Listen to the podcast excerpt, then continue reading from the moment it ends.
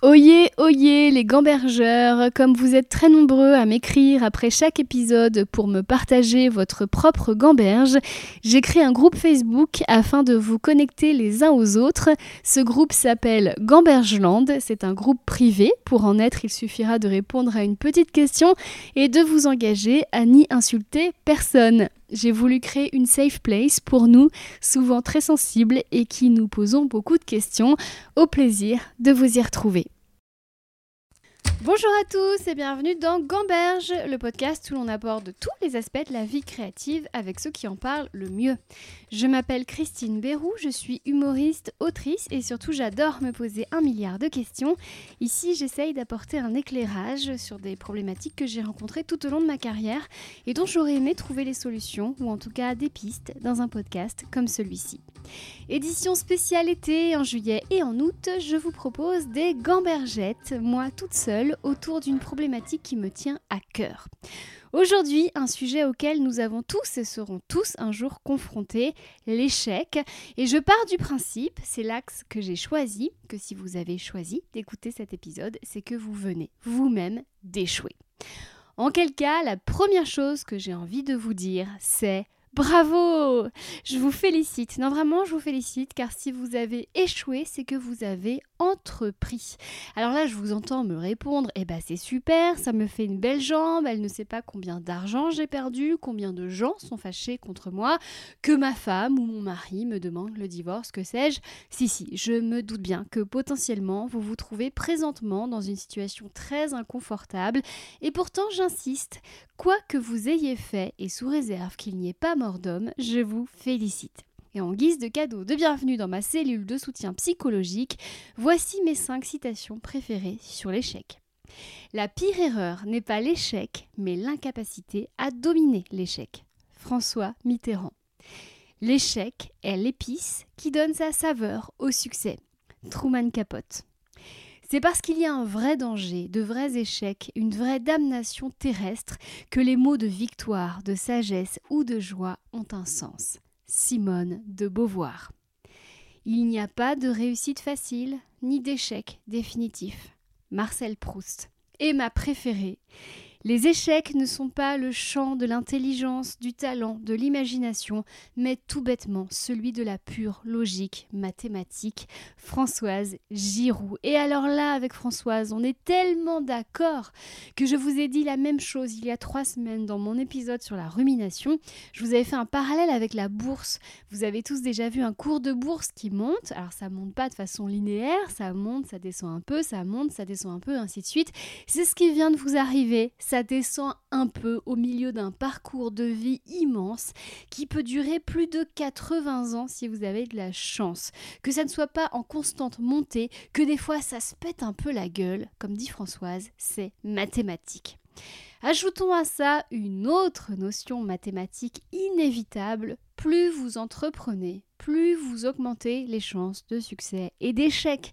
Et plus vous gagnez en expérience, plus vous apprenez à vous connaître, plus les chances d'échec seront moindres. Mais avant, il faut échouer. Alors ça, là tout de suite, j'ai bien conscience que vous ne pouvez pas l'entendre. Vous êtes assommé, amoché, sous le choc. Votre cerveau sidéré doit assimiler la claque dans la gueule, faire l'inventaire des conséquences et digérer. Les douleurs sont réelles, ce qui ajoute à la croyance erronée que ce qui s'est passé est gravé dans la pierre.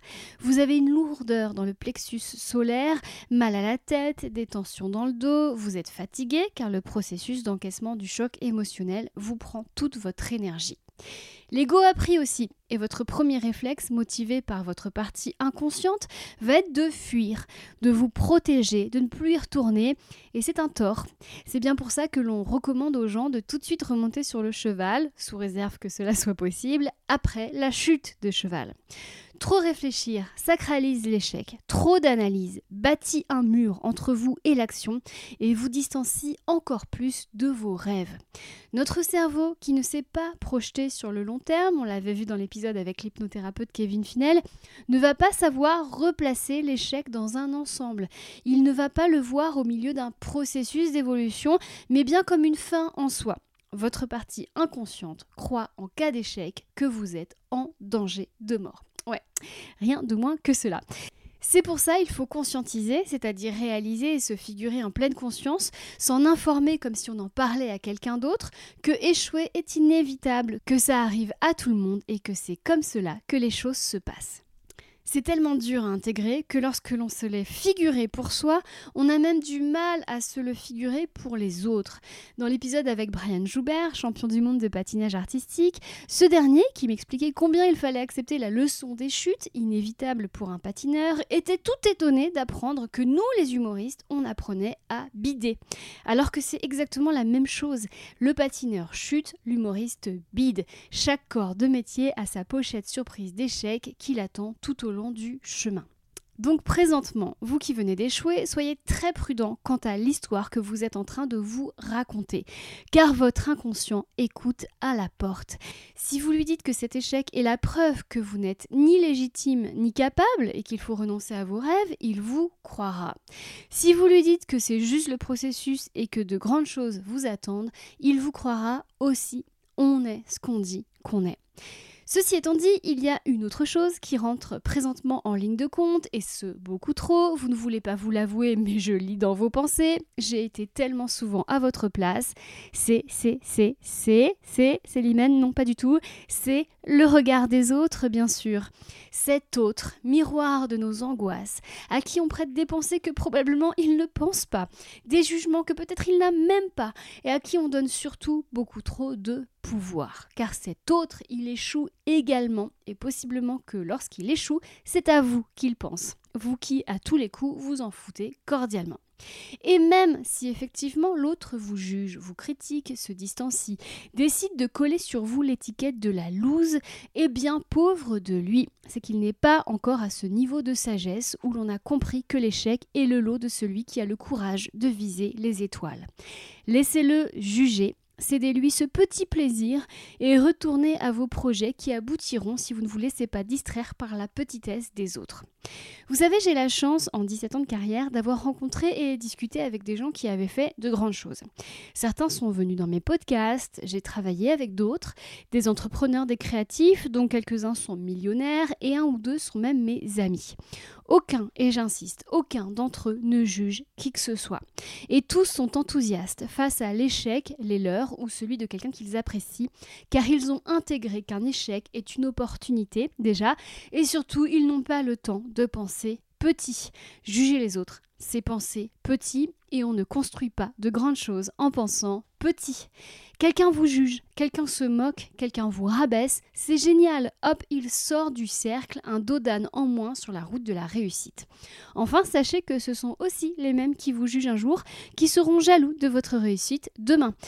Penser petit, c'est pour certains un art de vivre, protégez-vous-en. Car vous aussi, vous pensez parfois petit, et vous savez quand, très précisément? Quand vous ruminez, quand vous ruminez, vous posez la loupe sur votre échec et vous y restez collé à refaire le film sans fin. Votre esprit croit à tort qu'en ruminant, il va trouver une solution miracle. Non, pas du tout. Il va juste créer 50 nuances d'acide réinterprétation qui ne changeront rien, mais absolument rien, à votre situation, car la seule chose qui peut changer cette situation, c'est l'action. Pensez grand, prenez la leçon et allez de l'avant. Je sais c'est plus facile à dire qu'à faire, mais je vous promets qu'il y a dans la compétence, car c'est bien une compétence, la compétence de savoir stopper la rumination, un bien-être infini. Et alors c'est fou parce que quand on y arrive une fois à stopper la rumination, on en ressent tellement les bienfaits qu'après c'est comme le vélo, ça ne s'oublie plus. Je vous dirige vers mon épisode Les 5 clés pour arrêter de ruminer et je vous rajoute une sixième clé qui est aussi une de mes solutions en cas d'échec, faire des projets alors ça peut paraître bateau, mais en projetant quelque chose, pas obligé que ce soit immense, hein, ou alors si, si, ça, si c'est ça qui vous motive, mais ça peut être aussi juste refaire la peinture de votre chambre, votre esprit va mettre du focus là-dessus. Et comme le focus ce n'est pas quelque chose d'infini, que si on en met à un endroit, on ne peut plus en mettre sur un autre, votre échec va perdre en importance. C'est mathématique. Dans mon livre Le jour où j'ai rencontré le connard de trop, j'explique que mon connard a pris de l'importance car j'avais du focus à lui consacrer. Du jour où dans ma vie d'autres choses chouettes sont arrivées, j'ai eu moins de temps pour penser à lui et la souffrance est progressivement partie. Une autre notion qui m'aide moi à surmonter les échecs, c'est en fait un adage, écoutez bien, ne te fais pas si petit, tu n'es pas si grand. Ne te fais pas si petit, tu n'es pas si grand. Souvent quand on échoue, on se fait tout petit, on a honte, on en fait une montagne, on pense que le monde entier nous regarde et se moque, alors que non, parce qu'on n'est pas si grand et vraiment notre échec, tout le monde s'en fout. Et même quand on est grand, et que notre échec est retentissant dans notre société, ça dure 4 jours. Ma copine Élise Larnicole me racontait que lorsque le film d'Alain Chabat est sorti, dans lequel elle jouait avec toute la troupe des Robins des Bois dont elle faisait partie, le Parisien, le magazine Le Paris, le journal Le Parisien, en a fait la en titrant en gros nul. Vous imaginez la violence et la claque Bon bah c'est passé et le film a fait presque 2 millions d'entrées.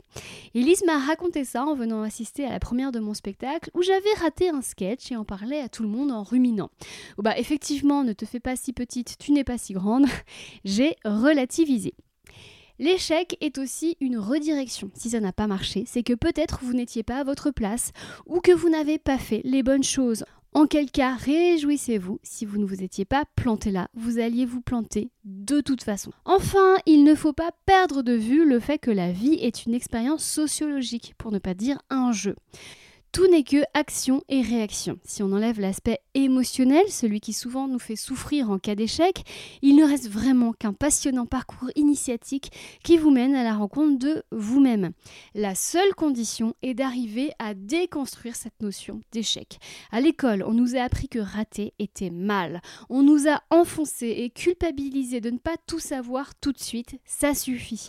Vous êtes un adulte maintenant et plus que jamais, il est temps d'assimiler que l'échec n'est pas une erreur de parcours, c'est le parcours. L'échec n'est pas une erreur de parcours, c'est le parcours. Tout le monde échoue, tout le monde échouera, ça suffit d'en faire un monument aux morts alors qu'il ne s'agit que de la vie elle-même. Et du haut de mes 41 ans, je vous le dis de toute ma sincérité, je n'ai pas connu un seul échec qui ne m'ait pas servi. Je chéris chacun d'entre eux car ils m'ont mené là où je suis aujourd'hui. J'ai pris les leçons, j'ai progressé et pour rien au monde je voudrais qu'on enlève de mon cerveau tout ce que les échecs ont implanté de trésors intellectuels et émotionnels. D'échec en échec, je suis de plus en plus solide et apaisée. Alors je n'irai pas jusqu'à dire vivement le prochain échec, mais je peux vous affirmer que je suis prête et que je m'y prépare.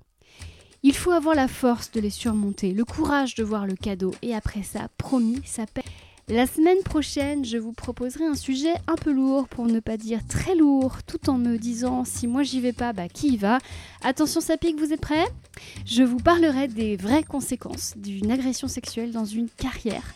Tellement de choses dont on ne parle pas, je pense que c'est largement le moment. Alors je m'y colle. D'ici là, je vous souhaite de gamberger juste ce qu'il faut, passer un très bel été et à la semaine prochaine.